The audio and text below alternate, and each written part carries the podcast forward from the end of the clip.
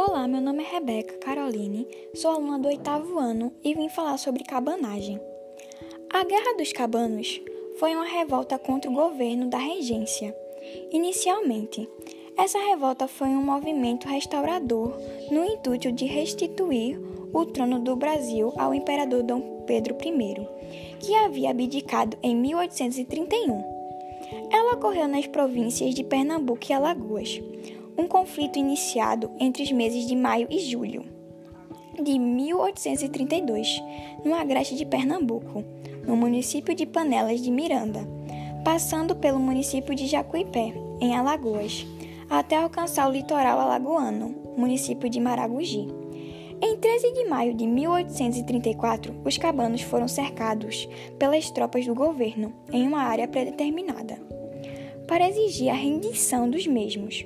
Contudo, eles continuaram a resistir, principalmente os escravos e indígenas. Então, os governadores palmejaram uma armadilha, prometendo a anistia aos dissidentes que se entregassem.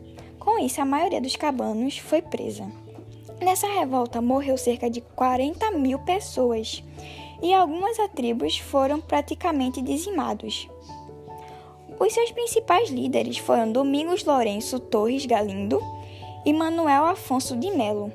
Os principais motivos foram péssimas condições de vida da população, que era principalmente formada por índios, negros, escravos e mestiços. A elite desejava participar da vida política e da administração da província.